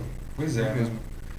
É, e é terrível isso, né? Porque veja, não, as pessoas não, uh, os palestinos, né, é, os israelenses, enfim, a gente sabe que existem é, no mundo inteiro, não, mas em outra situação, os palestinos eles acabam se colocando e são refugiados, não tem uma quantidade, uma população palestina imensa é, no mundo inteiro, inclusive no Brasil, que não por opção, mas enfim, como refugiados, não. É, e como a Ana falou, será que vai ter que eliminar um, completamente um lado? É, para que acabe esse conflito, não seria é uma situação é, é impensável, horrorosa, impensável, mas enfim, do jeito que a coisa se pinta, parece que é o que, é, o que vai acontecer, não, mas é, não vai acontecer. É, é que tá, essa é a situação mais louca de todas, não. É, o Denis Castro fala aqui, né, que é uma é uma guerra religiosa e que se você na verdade pega a história, né, desde Moisés, é, não só né, os judeus e os palestinos, mas todos os as pessoas daquela região que são conhecidas como semitas, né? Você tem é, eles brigando desde desde Moisés, como ele fala, né? Uma briga por um pequeno pedaço de terra que seria o paraíso. Tem uma simbologia muito grande e vai passar mais anos e, e eles vão vão continuar assim. Realmente, assim, é uma briga é, que se você foca realmente só no aspecto religioso, em todos os povos que passaram por lá, é, o conflito se torna algo milenar. Uhum. E aí, tem solução? A pergunta fica, né? Essa é a pergunta que não quer calar, né? Talvez uma das perguntas mais sem resposta da humanidade. Como resolver o conflito nessa região, né? Como o Denis trouxe, não, esse negócio vai puxar aí 3, 4 mil anos se você for puxar a raiz dele, né? A Maria Angela de Camargo é, fala aqui que a única esperança que ela vê é na quebrada desse paradigma. Existem alguns movimentos jovens que se recusam a seguir isso, né? Tem, ela falou uma coisa bem lembrada que tem grupos tanto de israelenses quanto de palestinos que buscam, na verdade, uma, uma anistia entre os dois, uma união Exato. entre o, os dois povos que eles possam conviver é, em paz. Ainda é uma minoria, infelizmente, eles ainda precisam se tornar mais, mais vocais, mais ativos, mas, mas tem. Ela diz que nessa versão plasmada da realidade, é, guardadas as proporções, vivemos essa separatividade aqui no Brasil. É, não chega, eu diria que não chega nesse nível, né? É, lá é uma situação realmente muito, muito dramática mesmo, mas aqui é, é, é ruim também. É. São, são temas, conflitos bem diferentes, eu diria. É. Maria Ângela, na verdade, dá, de certa forma, a resposta, não? ou seja, uhum. os dois lados precisariam se perdoar e, e, mais do que se tolerar, não aprender a conviver, não? Isso inclui, inclui, inclui inclusive, é ótimo, né? isso inclui a, a, a, a, liberdade de as pessoas poderem morar onde elas, é, onde elas querem. Não? E uma das coisas, de novo, né, que, que causou esse aumento recente foi, ah, enfim, a polícia israelense tirar pessoas das suas casas lá no, no, no bairro de Sheikh Jarrah, não para enfim, assentar colonos é, judeus lá, e isso deixou o pessoal muito irritado. Não? É, isso não é, se me permite o abuso de linguagem, isso não é uma política de boa vizinhança. Não. não. Ah, é, é, é, eu vejo com bons olhos o que a Maria Ângela fala, que existem grupos dos dois lados, grupos mais jovens aí, com uma visão mais moderna de mundo, para dizer o mínimo, não? Querendo justamente criar esse ambiente de convivência pacífica, não? Ah, espero que eles consigam, enfim, se multiplicar eh, e fazer essa semente germinar, não? Porque se não existir perdão ah, e convivência pacífica e construtiva, isso nunca vai acabar, não. Mas o duro é que esse negócio está enfiado na cabeça das pessoas, não? Isso é uma questão cultural Mas, é arraigada aí, não? É, e esse é, e é por isso que o conflito não termina nunca, não. Não, eles praticamente nascem nesse cenário, eles nascem já condicionados a, a pensarem nisso, a pensar de que um tem que destruir o outro, senão é ele que vai ser morto. Pois é. E a Maria Ângela de Camargo pergunta aqui se nós acreditamos que essa realmente seja uma questão, é, uma motivação religiosa para esse conflito. Eu diria que, na verdade, isso a questão religiosa né? existe, Também. mas é, é uma parte só. E acho que talvez no passado era de fato o motivo principal, mas hoje eu diria que é uma parte pequena. Assim, acho que o conflito já está uh, ah, há tanto tempo acontecendo que é, a parte da religiosidade ficou um pouco para trás, assim, e isso se evoluiu para algo, como a gente falou aqui, cultural, né? As pessoas estão lutando há tanto tempo que é, é meio que algo já do, do cotidiano, vira uma questão, você pode argumentar também é, étnica, né? De domínio, é, o Human Rights Watch, inclusive, é, recentemente é, declarou as ações de Israel perante os palestinos como uh, apartheid, e acusou eles de perseguição dos palestinos também. Então, você vê aí como a coisa se configura. Não é só religião, eles têm um controle total é. daquilo, tanto demográfico quanto político. E, e os palestinos fazem de tudo para tentar revidar, assim. E, e, o objetivo dos palestinos também é a destruição do outro. Então, acho que no fim, o fato é, é isso. Qual é a verdade? Tem pessoas morrendo dos dois lados. Preocupar. Sim. Quem está certo? Ah, são os palestinos porque eles são os que sofrem mais, têm menos chance de retaliar, ou são os judeus porque eles têm, eu não sei, uma causa santa para estar tá ali, eu não sei, mas não importa. É uma, é, uma tá. guerra. Do ponto tá. de vista religioso, como a Mariana Angela traz, não, é, diz que, enfim, aquele ali é, é, é, o, é a terra prometida de todo mundo. É. é. Jerusalém, inclusive, é uma cidade sagrada para um monte de religiões, né? inclusive o cristianismo. Sim, tecnicamente, até hoje é uma região, é, uma zona internacional. É, exato. É, é, tecnicamente. Só que aí que tá, não, hoje a situação, hoje não, já há muito tempo, não, principalmente depois que o Estado de Israel foi criado ali pela ONU, não, no fim da Segunda Guerra Mundial, não, é, isso, isso ganhou um componente de, como eu digo, de existir. Não? Aqueles povos estão todos ali naquele mesmo pedaço de terra e estão querendo, enfim, pegar mais um pouco de espaço para o seu povo. Não? É, então, é um, é um, o buraco é muito mais embaixo. Né? O buraco é muito mais embaixo, que é um buraco de intolerância. Né? Como você falou agora, né, Matheus? Né? Um uhum. lado que é, propõe aí a destruição do outro, não, que é uma situação extrema, não. Ou seja, é justamente o contrário do que se, se espera não, para que esse conflito eh, termine, não, que é justamente conseguir. Gente, é, o espaço dá para todo mundo, né, mas é, Sim. não é visto dessa maneira. Apesar que realmente o que foi o que aconteceu recentemente em Sheikh Jarrah não tem uma, uma outra explicação. Eles mesmos são denominados como colonos. É, é um negócio assim que eles fazem é, absolutamente é, sem nenhum tipo de de, de pudor, né? É uma política uhum. de Estado, né? É uma política de Estado. Sim, é uma repressão, é, opressão sistêmica deles. É, como a Ana Souza Machado coloca aqui, né? Mas eles acreditam que eles têm direito de lutar e, na verdade, eles têm, eles moram lá. E, de fato, eles têm. Ninguém está questionando o direito deles de lutar, de resistir pela, é, pelo lar deles. É, é só, assim, o que acho que realmente está em debate aqui é que é. esse é um ciclo vicioso. Exatamente. Eles, nunca, nunca é, se rompe, né? Eu acho que o que precisaria, é, não sei quem foi que falou, romper esse ciclo, né? Foi a Maria esse ciclo, Romper esse ciclo, né? Porque um revida o outro, que revida o outro, você vai puxar essa linha aí e você nunca acha o começo do novelo, você nunca sabe quem que atirou a primeira pedra aí para fazer o revide do outro. O Denis Castro fala aqui que para resolver isso tem que chamar o Salomão, muita sabedoria, como nessa metáfora é, é, que surgiu num grupo, que seja colaborativo para ambos, como num casamento, saber entender falhas e valorizar conquistas. E bom, se for como um casamento, tomara que seja como um bom casamento também. Mas, sim, é, o que o Denis propõe é, é a verdade, assim. É. E, uh, eu, eu não sei, né? A única coisa que eu consigo pensar, né? Porque uh, o, cenário, né, tipo, a comunidade internacional acho que não vai se movimentar muito, porque Não nem tá, tem assim. muito como atuar, né? Se você chama a ONU, né, as Nações Unidas, eh, não tem muito que eles podem fazer ali. Então, é, uma questão também aí de, de é, soberania nacional, né? A ONU não, é, não tem poder de polícia, né? Ela, enfim, ela cria as resoluções e tal, ah, poderia criar sanções, mas é, vale dizer que os Estados Unidos é um grande aliado, talvez o maior aliado de Israel, né? E os Estados Unidos ele tem poder de veto no, no, no- no Conselho de Segurança da ONU, né? Então, Todos os presentes. a ONU nunca, é, a ONU nunca vai é, é, impor sanções a Israel, né? Supondo aí que seria uma solução para o conflito, né? Então, Tem uns interesses econômicos envolvidos também, como claro, sempre. sempre tem, Aham. sempre tem. É, vídeo é a, a fala do Biden de, é, acho que já duas semanas atrás, né? Quando eu tava tendo né, os primeiros mísseis lançados pelo Hamas é, e Israel começou a retaliar, ele falou que, que tudo bem, porque Israel tem Tem direito de total defender. direito de se defender e meio que manteve essa postura e não comentou mais no assunto mesmo. É, agora, depois. agora que nós estamos aí com o É. cessar-fogo, felizmente, não, é, o Biden já está propondo aí a reconstrução da faixa de Gaza que foi destruída, não?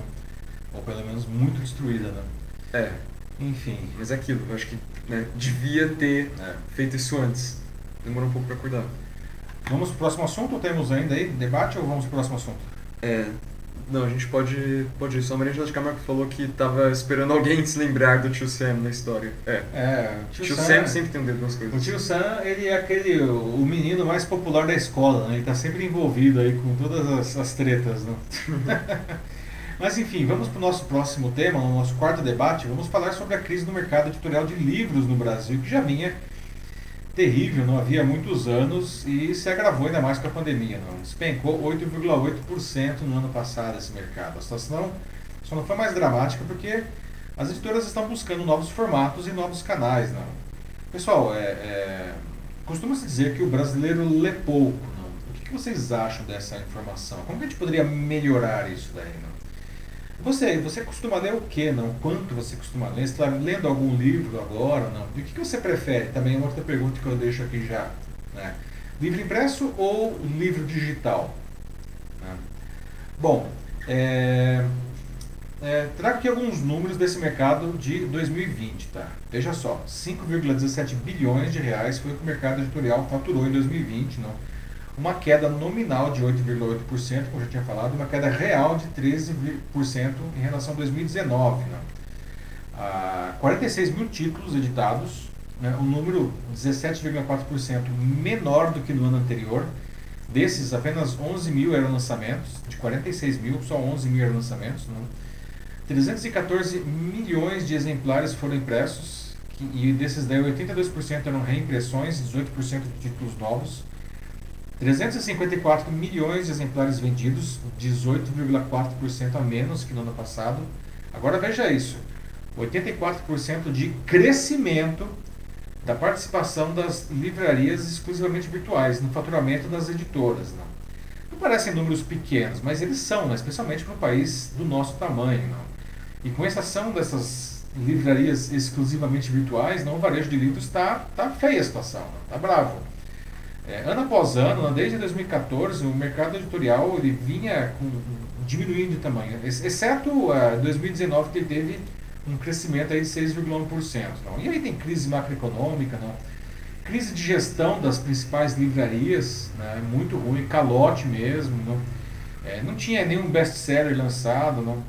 E aí chega 2020 e aparece o infame coronavírus. Não. E as livrarias foram fechadas, não. os lançamentos aí foram suspensos, não. e o brasileiro viu o seu salário sumir ou ser reduzido, não muita gente perdendo emprego, não. Ah, isso gera insegurança, né? Vou comprar livro nesse momento. Né? E aí tem alguns motivos para esse desempenho do mercado, além do coronavírus, né? Então, veja só, a desaceleração aí nos primeiros três meses da pandemia, não? Ninguém sabia o que ia acontecer com o mundo, ficou todo mundo travado, não? Aí outra coisa, o enfraquecimento das livrarias como ponto de venda e exposição. Isso, como disse, já vinha acontecendo, mas ficou pior ainda, não? Ah, veja só, em números, tá? Em 2018, as livrarias elas eram responsáveis por 50,5% do faturamento das editoras. Em 2019 já tinha caído para 41,6%. Em 2020 caiu para 30%.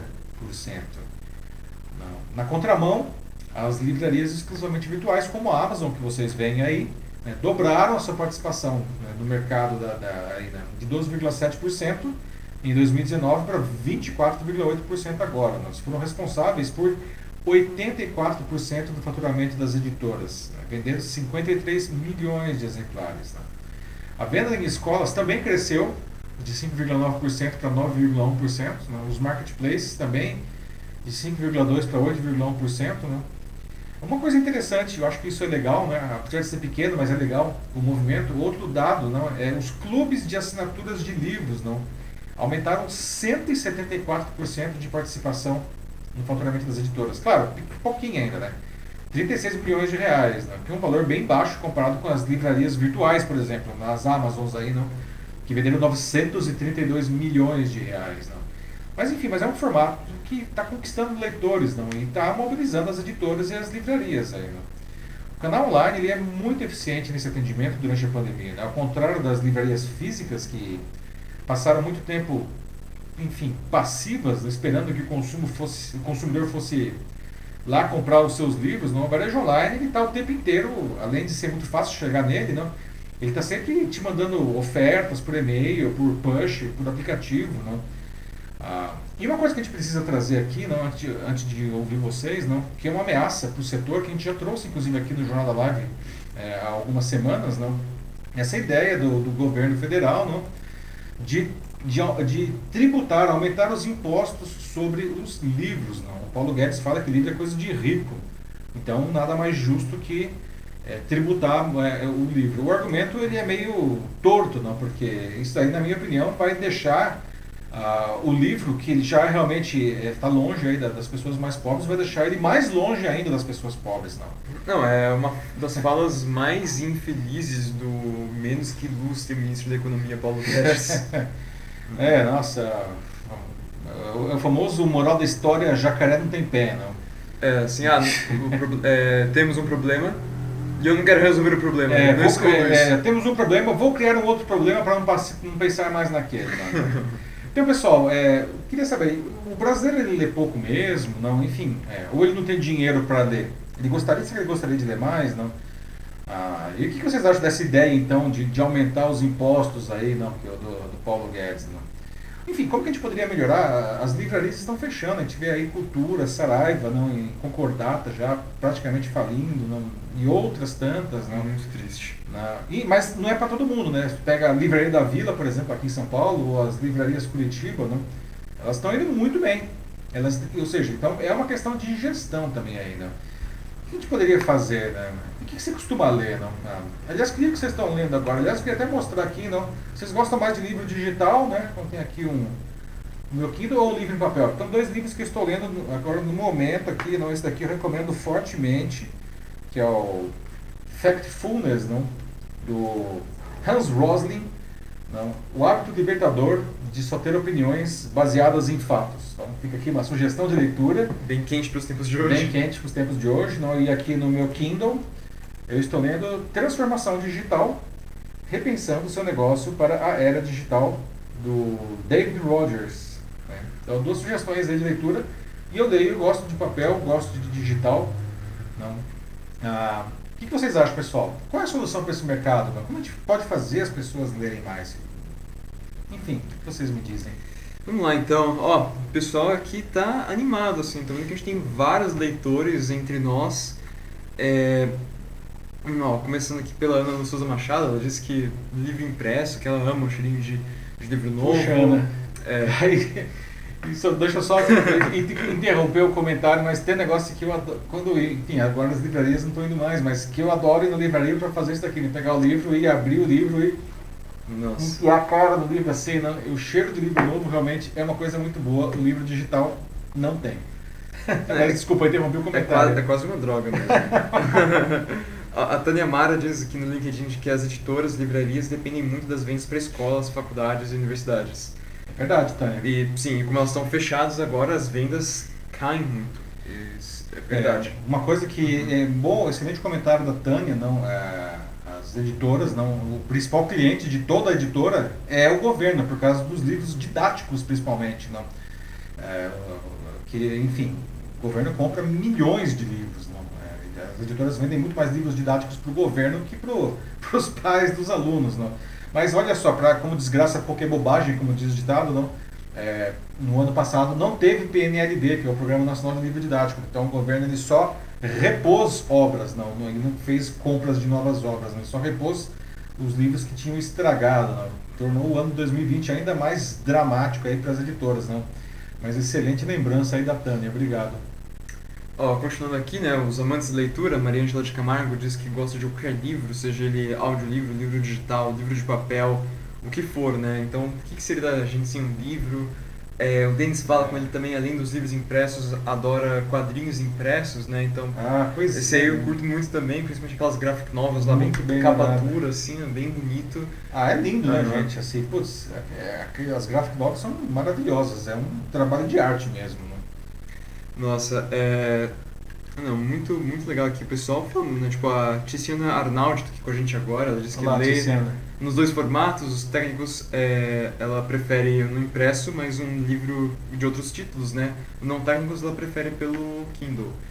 E é aquilo, né? Muito legal, assim, tem muita gente aqui que gosta de ler, mas infelizmente acho que em relação a, ao país como um todo, essa não é a realidade de muitas é, né, pessoas. Gente... Você fez aquela pergunta, né, é. de uh, será que o brasileiro gostaria de ler mais? E a verdade é que nem tanto que ele não, não consegue, assim, tem muitos que querem e não conseguem, mas tem muitos acho que nem é, sabem que querem, entende? É, é. Falta é, despertar tem uma esse. Falta, uhum. assim, uma falta cultural atávica aí, não, é estrutural isso daí. Não? As pessoas não leem porque porque nunca foram incentivadas, não é? Exato. É, vem, pega aquele comentário do Eduardo Similari lá do começo da live, que ela falou exatamente isso. Nas escolas não existe é, motivação suficiente para os alunos é, lerem, né? Então, é, ler né? fica esse negócio muito, muito chato, muito, muito maçante, porque não é só você ler o livro, porque ler o livro parece que é um negócio que é só, tipo, você lê tais coisas aqui, que é pro vestibular,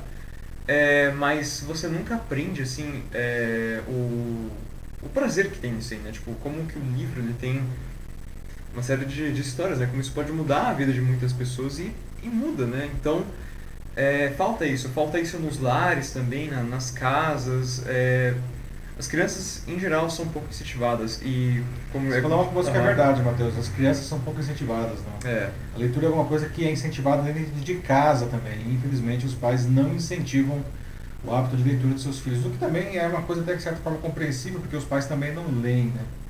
Sim, então aí fica esse efeito dominó, né? Um não lê, então o próximo da linhagem não lê, depois o outro, o outro, o outro, o outro.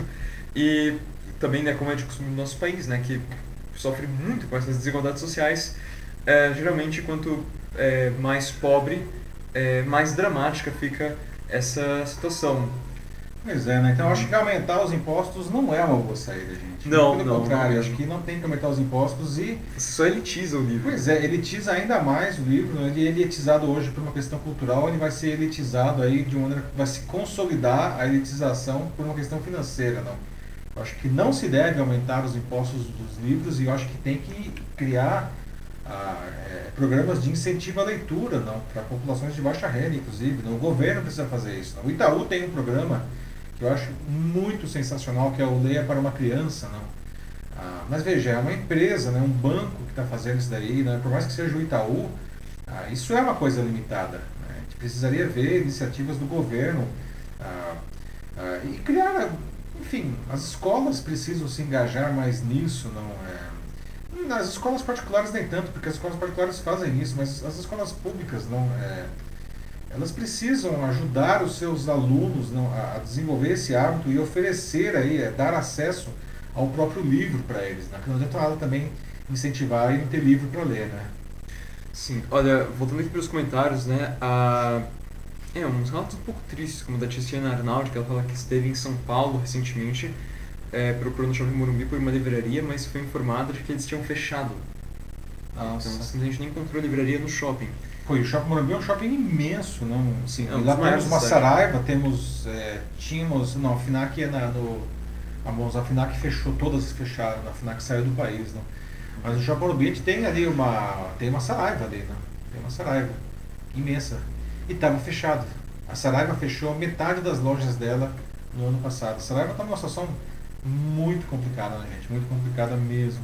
O Denis Castro reclama aqui de que diz que não existem é, campanhas o suficiente para baixar os impostos desses é, dos livros, né? Porque realmente imposto sobre o livro é algo muito caro, é bem alto. É, na verdade sim, né? Depende, né? Tem ICMS e tudo, mas uh, os impostos têm, têm isenções, né? Que é justamente isso que o Paulo Guedes quer acabar, né? Quer acabar com as isenções aí, né? Mas é. tinha que realmente. Tem que ter uma campanha mais forte. É, exatamente. Falta mesmo, assim, não, não tem o, o bastante. É. A Maria de Camargo diz assim que, pelo que ela viu, que o fracasso das livrarias saiu principalmente pela diversificação, quando inseriram outros produtos. Aí com o aumento do dólar, é, o negócio foi inviabilizado. Será que foi isso? Isso é um ponto muito interessante, Maria Ângela. Não, é, de fato, não. As livrarias começaram a depender muito de eletrônicos e de outras coisas e ficou caro, mas é, na verdade o principal problema das livrarias, não, é, principalmente cultura, Saraiva, não, é, é má gestão mesmo, não. Ah, isso não é nenhum segredo, não. Isso é, enfim, até mesmo porque essas empresas estão aí em processos de recuperação judicial, não. É, elas trabalham, por exemplo, com o tal do comodato, não, ou seja, elas não compravam os livros das editoras para revender, elas recebiam esses livros, entre aspas, de graça e quando elas vendiam, elas remuneravam as editoras. Só que o que aconteceu de uns anos para cá, justamente porque o mercado estava já, elas já estavam com outros problemas, não? É, é que elas, elas simplesmente pararam de repassar para as editoras. Ou seja, elas recebiam, elas vendiam o livro e não faziam repasse para as editoras. E, e, aí as editoras começaram a ficar pistolas, não com toda razão, né? Porque, ou seja, você está dando incomodado um livro para um um cliente seu que é a editor, que é a livraria, e a livraria vende e não faz o repasse. E aí as, as editoras elas se viram num, numa, num dilema, né? É, porque normalmente não, não, não entrego mais meus livros para essas empresas, para essas livrarias. Né? Só que é justamente são as duas maiores livrarias do, do país. Né? Então você vai abrir mão desse canal super importante porque ele não está te pagando, não? ou seja, a situação das editoras ficou insustentável, não. Não é, é à toa que você vê as Amazons da vida, não. Que o pessoal fala, ah, a Amazon é super draconiana, ela exige, ela, es, ela espreme o cara. Mas eles pagam. Né? Então, aí você vê esse próprio relatório aí nas editoras, as livrarias é, virtuais, digitais aí, não, é, aumentando loucamente, né? vendendo cada vez mais. Né? Enquanto isso, tem o governo, como a Tânia Mara lembra aqui no LinkedIn, aumentando o, os impostos dos livros e das armas eles reduzem. Ai, Tânia, poxa vida, não. É. Podia dormir sem essa brincadeira, mas é verdade. É verdade, não. A gente vê assim, é, facilitando enormemente o acesso da população às armas, não diminuindo impostos, aumentando a facilidade para adquirir mais armas, mais munição e dificultando os livros, não. Aí eu vejo isso, né, Tânia? Acho que você vai concordar comigo, não. Tem algo muito errado nessa história, não. Não sei se vocês concordam. É, não, você, aí que você vê né, as prioridades desse governo que. Putz. Ah, enfim. Vamos. Vamos para o próximo assunto?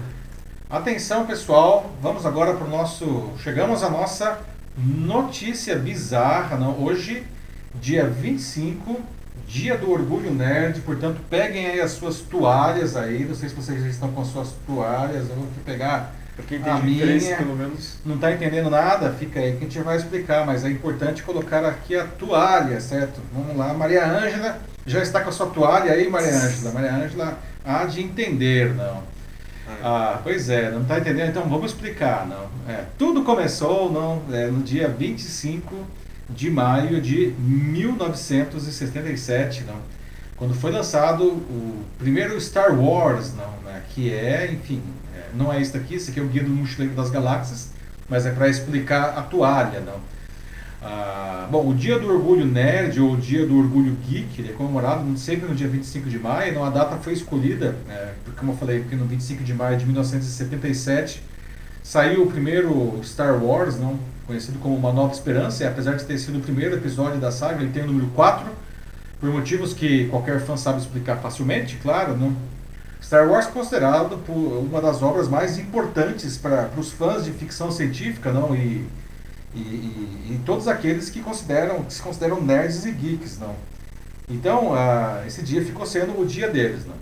Posteriormente, né, a data reuniu também os fãs do livro e filme O Guia do Mochileiro das Galáxias, esse sim que vocês estão vendo aí, de Douglas Adams, né? lançado em 1979, né? e daí veio outro nome, né? o Dia da Toalha. Né? Ainda não entendeu? Tá. Não entre em pânico, a resposta para a vida, o universo e tudo mais é segundo nossos cálculos 42. Não. Ajudou ok, estou forçando um pouco a amizade. Não tem, vou explicar direitinho. Pera aí, gente. Ó, para isso a gente precisa entender o contexto do, do Guia do Mochileiro das Galáxias. Não? A história, ela conta a história do Arthur Dent, não? um homem super azarado que um certo dia ele estava lá reclamando com questões da vizinhança e ele conheceu um sujeito chamado Ford Perfect, né, uh, que era um alienígena, um humanoide, não, que estava aqui por acaso da Terra, que estava é, colhendo informações para uma tipo um almanac né, é, intergaláctico chamado Guia do Mochileiro das Galáxias, não, que é para ser seguido por aqueles que querem desbravar o espaço. Não. Esse guia apresenta um objeto importantíssimo para ser utilizado por todos esses mochileiros, que é a toalha. A toalha é um dos objetos mais úteis para um mochileiro interestelar, caso vocês não saibam. Segundo a obra, e aqui eu abro aspas, não, em parte devido ao seu valor prático. Não? Você pode usar a toalha como agasalho quando atravessar as frias luas de Beta de Jágula. Pode deitar-se sobre ela nas reluzentes praias de areia marmórea de Santragino 5 Respirando as inebriantes vapores marítimos, você pode agitar a toalha em situações de emergência para pedir socorro. E, naturalmente, você pode usar até a toalha né, para enxugar o seu corpo se ela estiver razoavelmente limpa. Fecha aspas. Né? Dessa forma, não, a explicação vai além, né, mostrando que a toalha não, também teria um valor simbólico. Não? Os mochileiros seriam respeitados por essa característica, já que por terem uma toalha, não, eles seriam considerados como alguém consegue fazer uma viagem intergaláctica de forma muito prevenida. Então, pessoal, veja que coisa mais simples, não. É, é mais fácil do que calcular a resposta para a vida, o universo e tudo mais, que todo mundo sabe que é 42, não. E aí, gente, agora, é, quem aqui é nerd ou geek? Eu sei que alguns aqui que se enquadram nesse, nesse enfim, né, nessa característica, não. Qual a sua obra preferida no gênero? Não é Star Wars? É a Guia do Mochileiro das Galáxias? É Star Trek? É De Volta para o Futuro? É Senhor dos Anéis? Não, porque não é só ficção científica, não? Fantasia é importante também. Fantasia também é importante, não? Alguém aqui está comemorando o Dia do Orgulho Nerd, não? E aí, Matheus, como estão os comentários aí? Bom, é, vamos lá, né? Tô aqui com a minha também, né? Você ver. uh, olha só, né? O... Começando, né? Todo mundo aqui já só 42, 42, 42. E Maria Jorge Camargo diz... Resistir é inútil. Sandro Custódio, ó, vida longa e próspera aí pros trackers que estão assistindo também. Ah, vamos ver. A Maria de Camargo disse que também ela ela tava lá, que, nossa, falou que emoção, que ela ainda acompanha os spin-offs também. Acho que aqui se referindo a, Star Wars, não? Ao, ao, ao Mochileiro, se não me engano, escreveu isso aqui quando Ah, bom, tem a série, não? Uhum. Sim, sim. Tem a série de livros, tudo, né? E tudo mais, no 42. É, a Alisson, ela pede a Maria de Camargo para você falar do infame Babelfish. Babelfish, né? Pois é, Babelfish, né? É o peixinho, não? Que você coloca na, na, na orelha, não? É um tradutor universal, não? Você coloca esse peixinho e aí uh, você consegue ouvir e falar em qualquer idioma do, do universo, não? Vale lembrar que uh, um dos primeiros sistemas de tradução na, na internet ah, tipo, hoje gente tem o Google Translator, muito popular, não. Ele se chamava Babelfish justamente por isso daí, não. Veja como que realmente os nerds dominam o mundo. Você tem uma dúvida disso, não? Vamos ver o que mais, né? É, falam, obrigado pelos peixes, que é mais uma referência aos livros também, até mesmo o nome de um. Ai, ai, nossa, que mais? É, o Sandro Custódio diz que todas as obras juntas são as favoritas dele. A Ana Souza Machado diz que De Volta para o Futuro e Senhor dos Anéis é, são as escolhas dela aqui, né? Então, muito, muito boas ambas aqui. De Volta para o Futuro é uma coisa que todo mundo né, deveria, deveria assistir na vida, é uma coisa obrigatória, não realmente. Senhor dos Anéis também é excelente, é, inclusive agora, né, tipo, quando estiver um pouco mais tranquilo, pensando em voltar a, a, assistir, porque, nossa, faz tempo aí que eu vi e, é, tô precisando voltar assim. É, pois é, Senhor dos Anéis também é outra coisa que é sensacional, não? Mas o que eu gosto mesmo, gente, é Star Wars, tá? Aqui tá aqui meu sábio de luz que não me deixa mentir, não. Star Wars é o meu preferido, não tem jeito. ai, ai, que mais aí? Ó, mais, mais manifestações. Tiziana Arnaldo diz que ela não é nerd, mas que o filho é tão nerd que fez uma tatuagem de Star Wars quando fez 18 anos. Caramba! Olha, vocês sabem. Vocês Nossa, sabem. peraí, adorei isso daí. Olha, nossa, tá, tá empolgado já. Ah, agora eu tô empolgado aqui, ó. É. You don't know the power of the dark side. Essa aqui é em homenagem ao filho da Tiziana. Não sei o que, que ele fez, qual foi a tatuagem, mas tá aqui, ó. O Darth Vader aí para, para o seu filho aí, Tiziana. É, agora pra igualar um pouco de novo, né, o, o campo aí que tá muito Star Wars por enquanto, o Denis Castro fala, né, ó, lembrar de nerd, né, como não esquecer do Spock, interpretado por Leonard Nimoy, aí pros que conhecem o clássico, realmente. É, que infelizmente, não. faleceu já. Infelizmente faleceu há alguns anos, não. Vida longa e próspera, não. Mas para todos. Mas, aliás, tem um documentário muito interessante aí na Netflix, é, é Eu Sou o Spock. Vale ler, quem quiser conhecer, curiosidades aí sobre, não só sobre o Leonardo Nimoy, mas sobre o- a origem de Star Trek aí, não? É, vale o, o documentário aí, não? A Maria de Camargo lembra aqui da série da Amazon que vai ter, acho que, se não me engano, ano que vem, do Senhor dos Anéis, que tá pra sair. É verdade, aliás, uma série Uhum. que está muito bem cotada, muita gente falando aí. né? Aliás, parece que vai ser a série mais cara da história, é isso mesmo, Matheus? Ah, sim, eu vi uma matéria assim uma vez, porque antes a mais cara pra ter uma ideia era Game of Thrones, que acho que uma temporada custava em torno de 100 milhões de dólares a produção. É, a do Senhor dos Anéis eles querem bater a casa dos 500 milhões de dólares a produção. É um dinheiro razoável, né? Dá pra fazer aí umas, umas brincadeiras legais aí, não. Ai, nossa. Mas é, essa série eu quero ver, né? Já tem aqui o meu Amazon Prime assinado, que aliás tem umas séries bem legais, não? E por falar em nerd, não, tem lá uma série que eu revi com todo mundo aqui em casa, que é o Galáctica, não? Sim, reboot, um nossa, reboot. lembrado. De 2000, se não me engano, a primeira episódio, primeira temporada de 2003, não? É. Maravilhosa, Galáctica, Battlestar Galáctica, não? Quem É. tem Amazon, assista. O primo menos popular de Star Trek, eu diria, mas é muito, muito legal mesmo. Acho que até, né, acho que é uma opinião um pouco impopular, não sei, mas gosto mais de Galáctica do que Star Trek. então. Não, mas é uma outra pegada, né? Star Trek realmente é, uma, é, é sensacional, não? mas Galáctica tem um- uma questão metafísica louca lá, né? Esse reboot aí, não? Não porque a série original era dos anos 70, né? A tinha era uma série mais. Não, era uma série dos anos 70, uma coisa mais simples, né? Mas Galáctica aí o reboot é, gente, incrível. Recomendo fortemente, né? A Tiziana Arnaldo disse que a tatuagem do filho foi o símbolo da Ordem Jedi. Ah, boa. Aham. É, gostei. Boa, boa, boa, Tatiana. Meu, meu, meu, amigo- meu amigo aí, o Ciciano, seu filho já. Denis fala que. Ah, claro, alguém ia falar de Marvel e certamente é o Denis. Ele fala que tá contando os dias já, vai lançar esse ano da Marvel, que é Os Eternos. Vai mais pro fim do ano, se não me engano. Que é muito legal, já sei o, o teaser, inclusive. E tá bem interessante, uma pegada mais cósmica, assim, em relação ao universo. São esses seres divinos que sempre optaram por não interferir nos eventos na linha do tempo, mas que agora algo leva eles a tomar uma ação. Pois é. Vejamos, boa né? lembrança aí do Denis, não, muito boa mesmo. Os Eternos aí previsto para o final do ano, não. Quem sabe a gente consegue ver no cinema com tranquilidade, né? Quem sabe? Bom, É isso aí. ah, antes só pra finalizar, Denis fala da Duna, né? Não esqueça do Duna. Duna, é verdade, que tem um reboot esse ano também, né? Duna que está disponível, o filme dos anos 80 aí, não disponível é, na Amazon também, né? Um, um filme que é uma viagem, diga-se passagem, mas é super importante no, no segmento aí, não, de, de ficção científica, não. Marcou uma época aí, em 1985, se não me engano. Disponível na Amazon Prime Video também, não. Também já assisti. Ai, ai. Bom, É acho que é isso por hoje. então. Ok, então, maravilha, pessoal, muito bem.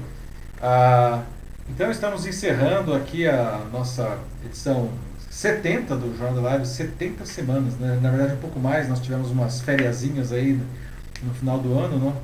Ah, é um prazer aí compartilhar tanta coisa com vocês não? nessas é, um ano e meio já, não? É, tivemos aí de novo problemas com o LinkedIn hoje, infelizmente, não. A Tânia resistindo bravamente aí. É, o que provavelmente eu vou fazer vai ser subir esse VT é, logo na sequência aqui, para que, quem enfim, quiser depois assistir gravado, ver uma versão sem, sem picotes aí, não? LinkedIn, infelizmente, dando umas pipocadas muito não? Mas obrigado a todos que nos assistiram no LinkedIn e também na, no YouTube e no Facebook. Não, ah, muito bom o debate hoje, né, Matheus? Gostei bastante. Bem legal. Temas aí diversificados. Não? E é isso aí, pessoal. Ah, se cuidem. Bom resto de semana para vocês e a gente se encontra novamente na terça que vem, a partir das 21 horas e 15 minutos, no LinkedIn, no YouTube e no Facebook. Um abraço a todos. Tchau, tchau. É isso aí, gente. Obrigado pela participação hoje, mais uma vez. É, espero que vocês tenham gostado. É, se cuidem, tenham uma boa noite e até a próxima. Que a força esteja com vocês. É isso aí. Vida longa e próspera. Vida longa e próspera.